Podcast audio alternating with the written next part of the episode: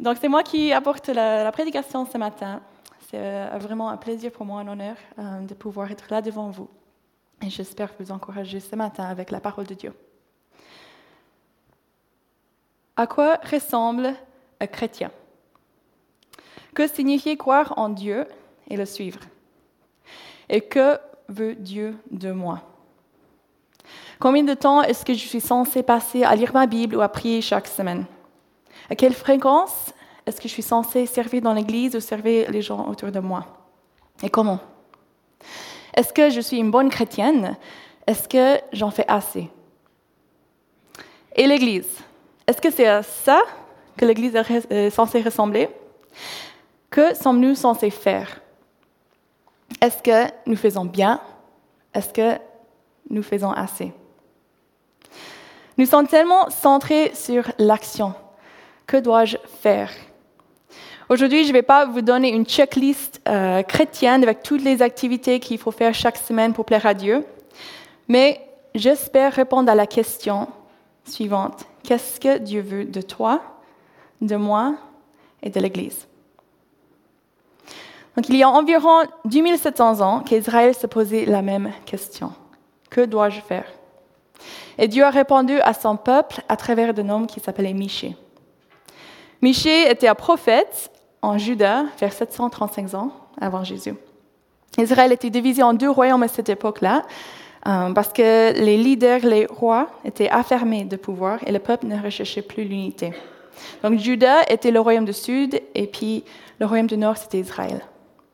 À cette époque-là aussi, pour se placer dans la Bible, il y avait aussi le prophète Isaïe, qui était prophète auprès du royaume du Nord, Israël. Et les livres d'Isaïe et de Michie nous apprennent que le peuple de Dieu était loin du chemin de Dieu. Ils étaient religieux, très religieux, mais leur religion était un mélange des pratiques de leurs ancêtres qui craignaient Dieu et des pratiques des nations voisines. Et malgré les pratiques qu'ils ont gardées de leurs ancêtres, leur cœur n'avait plus rien à voir avec Dieu. Le peuple de Dieu, on peut lire dans, plusieurs livres euh, pendant cette époque-là, ils sont devenus violents, injustices, égoïstes, avides et idolâtres, mais très religieux. C'était un peuple religieux profondément ancré dans le péché, qui faisait du mal aux autres. Dieu leur a envoyé des prophètes comme Michée, comme Esaïe, pour les appeler à la repentance et au changement. Sinon, le jugement viendrait.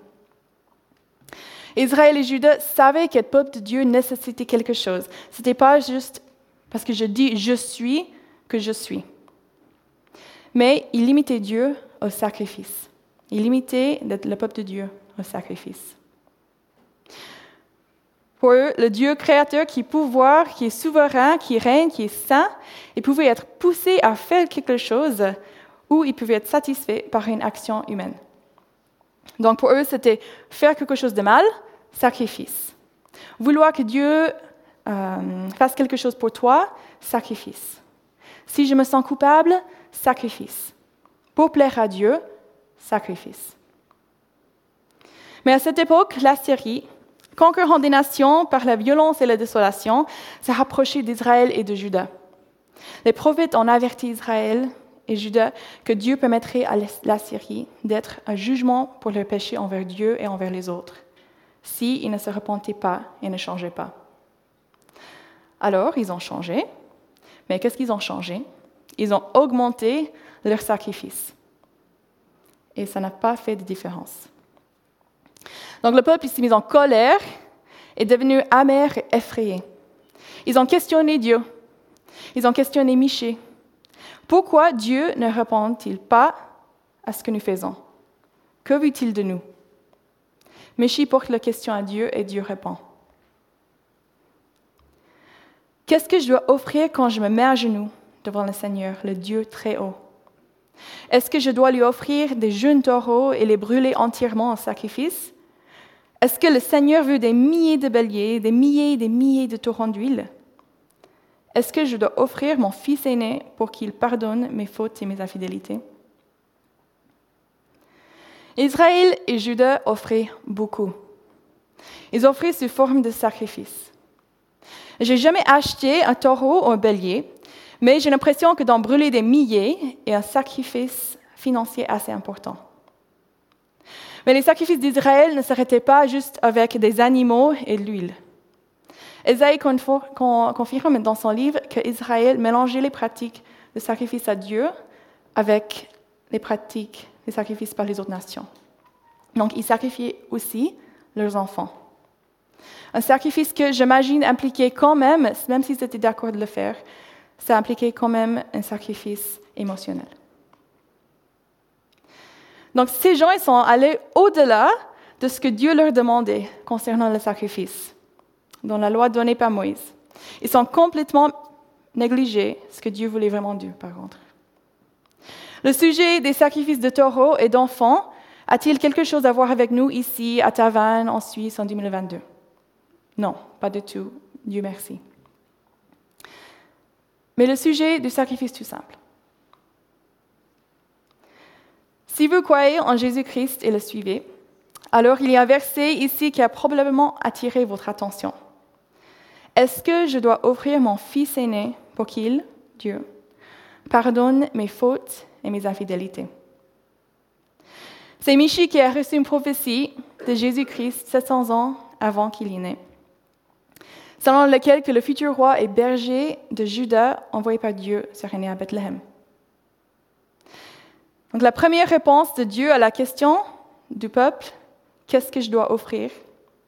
Et que leurs offrandes, leurs sacrifices, aussi abondants que soient-ils, ne suffisaient pas. Et dans ce passage, il préfigure que le salut et le pardon viendraient du sacrifice d'un fils, oui, mais pas douleur.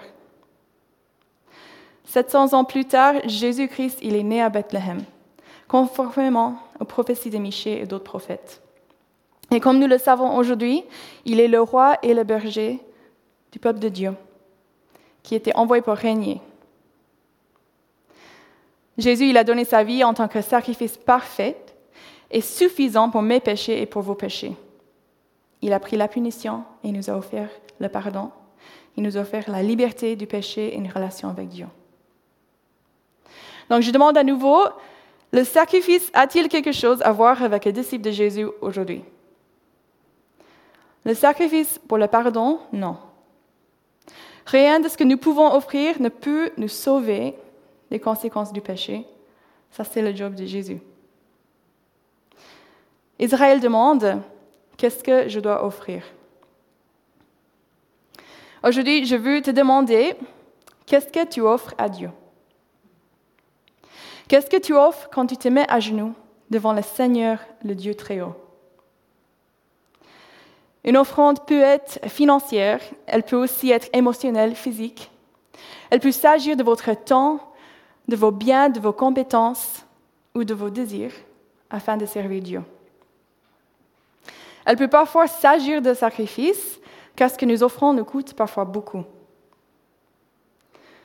La semaine passée, on m'a rappelé deux témoignages de chrétiens aimant Dieu concernant l'offrande et le sacrifice. Le premier est celui d'un pasteur qui a donné toute sa vie au ministère auquel Dieu l'appelait. Il a offert son temps, ses week-ends, son temps en famille, ses soirées, ses émotions et son cœur au ministère. Le deuxième est celui d'une amie qui était toujours en mouvement, toujours investie dans les projets, pour le royaume de Dieu. C'était des missions, des projets, des médias créatifs, ministère dans l'Église, toujours en mouvement toujours dépendant de la provision de Dieu pour tout. Ça semble inspirante. Pour l'un, cette offrande a conduit à l'amertume, et pour l'autre, l'épuisement total. Dieu s'est révélé à ces deux personnes et cette révélation m'encourage et me parle beaucoup. Voici ce qu'il leur a fait comprendre. À la première, tu es amer envers moi à cause de tout ce que le ministère, et pas Dieu, t'a coûté.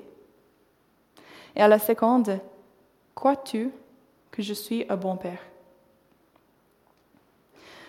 Ne vous me prenez pas, avant Jésus, Dieu a commandé Israël d'offrir des sacrifices pour le pardon de leurs péchés. Et la mission, le service pour Dieu, de tout donner pour Dieu, c'est biblique. Alors, ce passage a-t-il est-il vraiment quelque chose pour les chrétiens? Est-ce que c'est vraiment pour nous? Donc Israël appartenait à Dieu, croyait en Dieu. Ils avaient raison de dire que croire en Dieu, ce n'est pas simplement de, à titre. C'est une appartenance qui est vivante, en mouvement. Et malheureusement, ils ont mélangé, comme on a entendu, ils ont mélangé les prescriptions de Dieu avec les religions païennes. Et leur motivation dans l'offrande était centrée sur eux-mêmes. Ils offraient des choses, mais ils n'offraient pas eux-mêmes, leur cœur. Ils offraient beaucoup, mais ce n'est pas ce que Dieu leur avait demandé. Et dans les deux témoignages précédents, les deux personnes ont fait, fait, fait. Initialement motivées par un amour pour Dieu, mais ces motivations ont été mélangées, donc toujours là, mais mélangées avec la peur et la culpabilité qu'elles ne faisaient jamais assez pour Dieu. Parfois, les motivations commencent bien, mais elles se transforment avec le temps. Dieu n'était pas injuste avec Israël. Il avait clairement indiqué ce qu'il voulait d'eux. Mais avec le temps, leurs motivations ont changé. Ils n'étaient plus disponibles à faire ce que Dieu attendait vraiment d'eux. Ils ont commencé à fonctionner si, si, leur offrande à Dieu allait les sauver, comme si Dieu leur devait quelque chose en retour. L'offrande est devenue un moyen de parvenir à une fin et plus une expression de foi ou d'obéissance. Faisons-nous la même chose Est-ce que nous remplaçons involontairement le sacrifice de Jésus par le nôtre. Avec une offrande qui provient de la peur ou de la culpabilité de ne pas en faire assez en tant que chrétien. Est-ce que notre offrande suscite un sentiment d'amertume ou d'orgueil? En théorie, tout est centré sur Dieu, mais en réalité, il s'agit un peu de nous aussi. Notre cœur est-il toujours impliqué ou ne faisons-nous que suivre les mouvements, épuisés et amers à cause des ressources et du temps sacrifiés? Ou peut-être notre offrande est accompagnée d'attente. Attendons-nous que Dieu fasse quelque chose en retour de notre sacrifice. Qu'est-ce que j'offre à Dieu et pourquoi? Et c'est vraiment ce que Dieu veut. Donc le but ce matin, c'est de ne pas cesser d'offrir de nous-mêmes pour Dieu parce que nous nous rendons compte que notre manière de faire ou notre raison pour faire n'est pas saine. Si tu offres quelque chose à Dieu dans le but euh, de mériter son amour et son pardon, je veux vous dire, te dire qu'il faut arrêter. Tourne-toi vers Jésus. Mais si ton offrande vient du désir de ressembler toujours plus à Jésus, d'être dans l'obéissance à Dieu, c'est important de savoir quelle offrande il veut. Car Dieu ne se réjouit pas à des disciples amers, orgueilleux, craintifs, culpabilisés ou épuisés mentalement et physiquement, pour ton bien et pour celui des autres.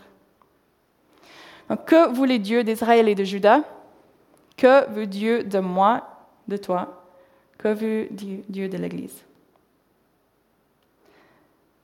La suite du passage nous dit, Le Seigneur te fait savoir ce qui est bien. Voici ce qu'il demande à tout être humain. Fais ce qui est juste, aimer agir avec bonté et vivre avec son Dieu dans la simplicité. Dans la majorité d'autres euh, traductions, c'est marcher humblement avec ton Dieu. Donc, voilà, l'offrande que Dieu veut, c'est la justice, c'est l'amour de faire le bien, l'humble obéissance et la confiance en lui. C'est fait. Voilà, bon dimanche. Non, on va un petit peu plus loin. C'est un commandement de l'Ancien Testament, mais Jésus lui-même confirme son actualité, que c'est aussi pour toi et moi aujourd'hui, et puis il le définit davantage. Un pharisien, donc expert de la loi, qui aurait connu ces passages de Michée demande à Jésus, Maître, dans la loi, quel est le commandement le plus important? Et Jésus lui répond, Tu dois aimer le Seigneur ton Dieu de tout ton cœur, de tout ton être et de toute ton intelligence. C'est le plus important et le premier des commandements. Et voici le deuxième commandement, avant que le garçon parte. qui est aussi important que le premier. Tu dois aimer ton prochain comme toi-même. Toute la loi de Moïse et tout l'enseignement des prophètes, Michée inclus, dépend de ces deux commandements. Donc avec le passage en Michée et ce passage en Matthieu, on va essayer de comprendre. Marcher avec Dieu. Pas pour obtenir quelque chose, mais pour être avec lui. Marcher humblement avec Dieu, c'est accepter son timing, faire confiance à sa direction et le suivre chaque jour. Toute offrande que nous choisissons de faire n'est pas faite par culpabilité ou pour le manipuler, mais pour montrer que nous l'aimons. Es-tu amer envers Dieu à cause du coût de ton offrande? Crois-tu que Dieu est un bon Père? Cette question m'a vraiment parlé, car elle a trois parties. Est-ce que je crois que Dieu est bon? Il est une lumière, il est juste, il est vrai, il est équitable, il est bon. Est-ce que je crois qu'il est mon Père? Donc je suis membre de sa famille, son héritier, il a une relation avec lui, il n'est pas loin. Et est-ce que je crois qu'il est un bon Père? Ça veut dire qu'il est, aimant, il est patient, il est enseignant, il est protecteur, il est aidant. C'est assez facile à dire. Peut-être on le dit dans notre ministère où on est en train de servir les gens, l'Église. Peut-être on dit oui, Dieu t'aime, il est ton papa. Mais est-ce que moi, je le crois dans ma manière à fonctionner, dans ma manière à donner? Ou bien je vois Dieu comme un être exigeant et rationnel, me vidant au profit de son nom. Dieu se dit notre bon Père. C'est lui qui dit ça. Ce qui signifiait que dans ce qu'il veut de nous, il reste notre bon Père à travers tout. Cette vérité peut avoir un impact majeur sur notre raison d'offrir si on l'accepte. On est tellement dans le faire qu'on oublie l'exemple que Jésus nous a donné. Jésus, il a pris du temps dans son ministère pour être avec Dieu pour connecter avec lui et recevoir des instructions. Jésus a pris le temps de parler et d'écouter Dieu. Jésus a pris le temps de se ressourcer auprès de son Père. Et ce temps est essentiel à une relation avec notre Père. Nous avons besoin de ce temps.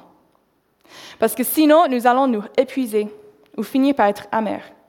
Parce que nous ne sommes plus connectés à Dieu dans le présent. Recevons de lui dans ce qu'on a besoin pour accomplir ce à quoi il nous a appelés. Donc, que veut Dieu de moi? Premièrement, pas une offrande dans la crainte ou la culpabilité. Pas une offrande pour obtenir ou mériter quelque chose, mais de marcher humblement avec lui dans une relation vivante, aimante et choisie.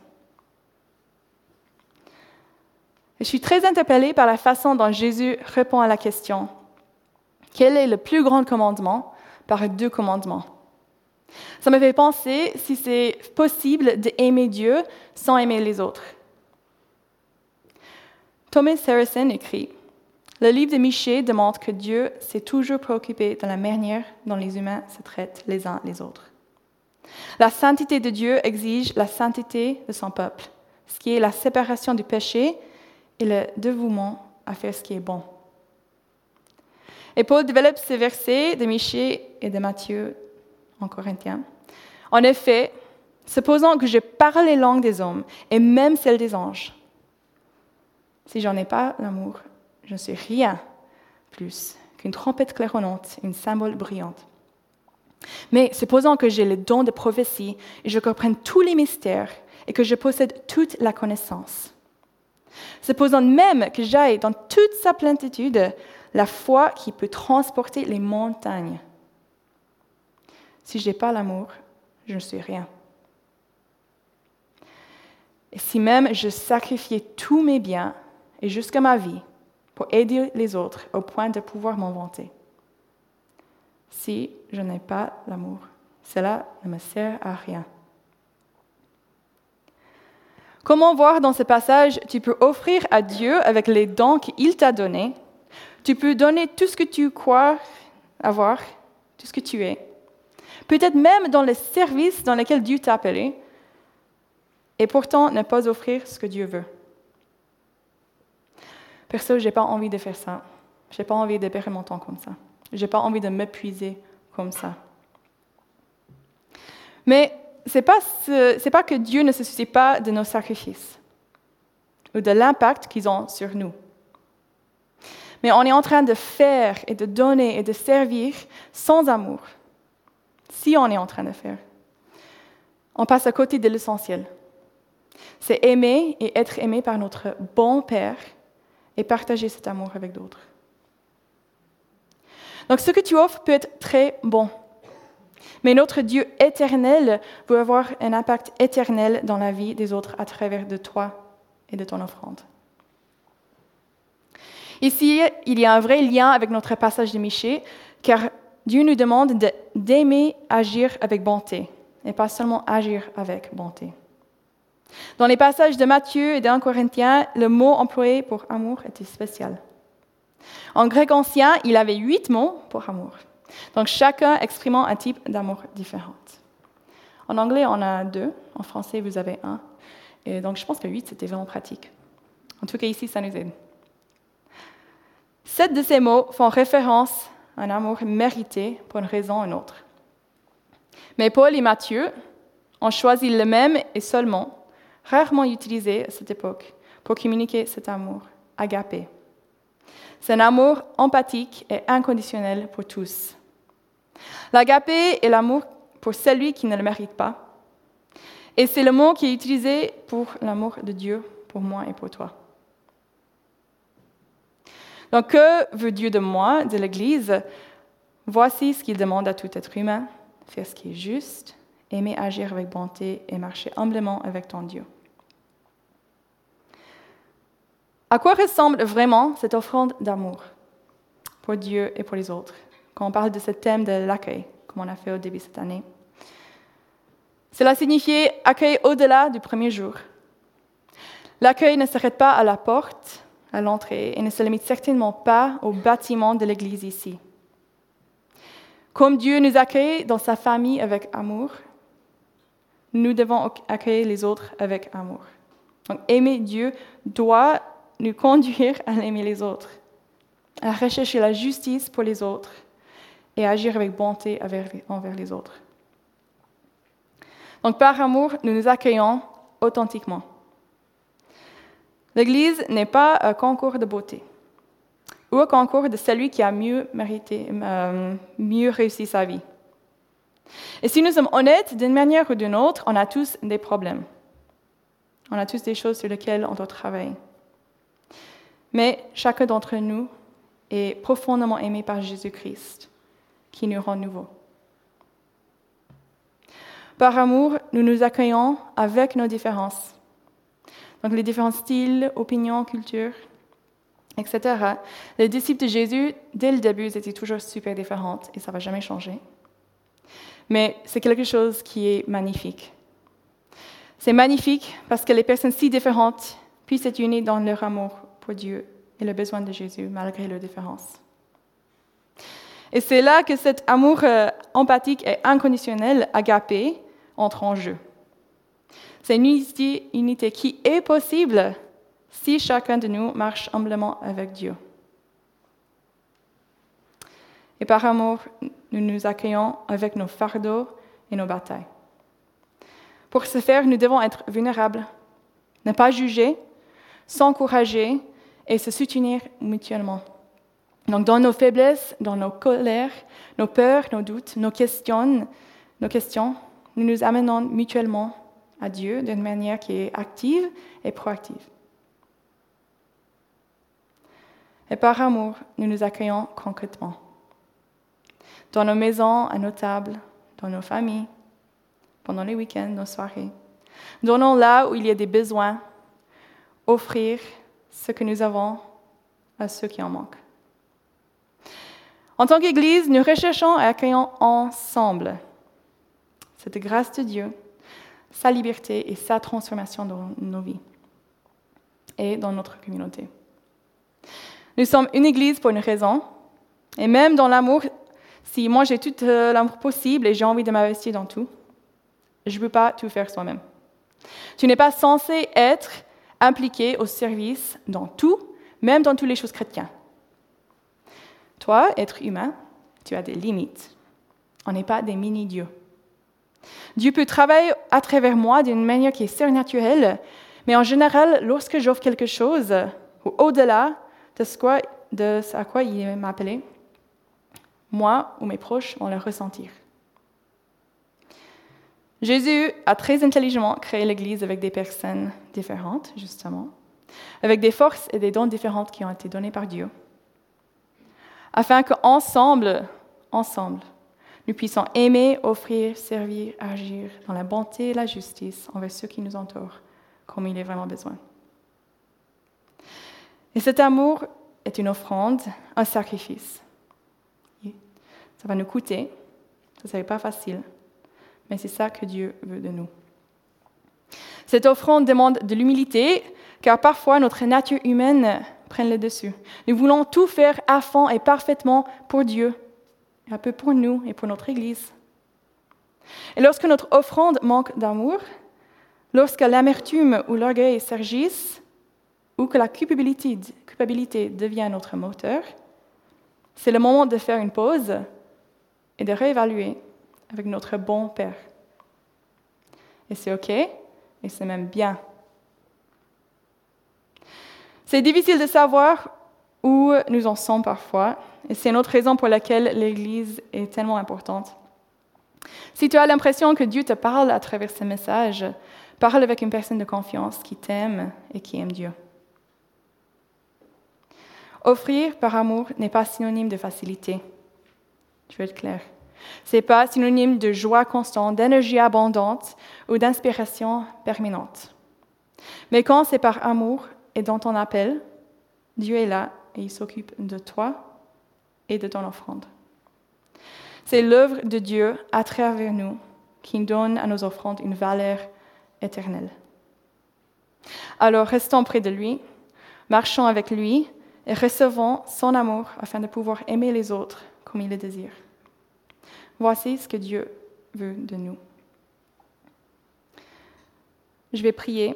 Après, je vais mettre quelques questions euh, là devant que vous pouvez regarder, réfléchir pendant un chant. Merci pour votre écoute. Dieu, merci pour ta présence. Merci pour ce passage de Miché qui nous montre que tu nous aimes, que si tu veux quelque chose de nous, ce n'est pas l'épuisement. Tu n'es pas Dieu qui est méchant, qui demande trop. Merci parce que tu nous dis que tu veux vivre une relation avec nous, que tu veux nous sauver par Jésus, pas par nos actes, et que tu veux aimer les autres à travers de nous. Demande que tu nous aides d'accepter euh, ces vérités et de les garder dans nos cœurs. Quand on est dans l'action, quand on est dans des moments de pause, qu'on puisse être réel avec nous-mêmes, avec toi, avec les autres qu'on puisse aimer les gens comme toi tu les aimes avec toi, avec ton amour. Peut-être il y a des personnes ici ce matin qui sont épuisées, qui sont amères, qui ont besoin de savoir, de comprendre réellement, à nouveau peut-être, que tu es un bon Père. Que tu n'es pas juste un bon Père pour ceux euh, qui sont en train de servir, mais tu es un bon Père pour eux aussi. Je demande que tu, tu nous donnes la sagesse pour pouvoir euh, réaliser où on est dans nos, offrandes, dans nos ministères, dans nos, manières de servir les autres. Qu'on puisse être à l'écoute de ta voix, qu'on puisse t'accepter dans ces moments ton aide, ton soutien, tes forces, ton amour, pour pouvoir euh, offrir ce que toi tu veux, Dieu. Qu'on puisse recevoir ce qu'on a besoin de recevoir de toi dans ces moments et qu'on puisse donner ce que tu as envie de recevoir et pas au-delà. Merci parce que Jésus, tu nous offres la grâce. Dieu, tu sais qu'on ne peut pas donner ce qu'on avait réellement besoin de donner pour être pardonné, pour être sauvé. Donc toi, tu as donné ce qu'il avait besoin de donner. Merci Jésus pour ton sacrifice. Merci parce que nos sacrifices remplacent jamais ton sacrifice.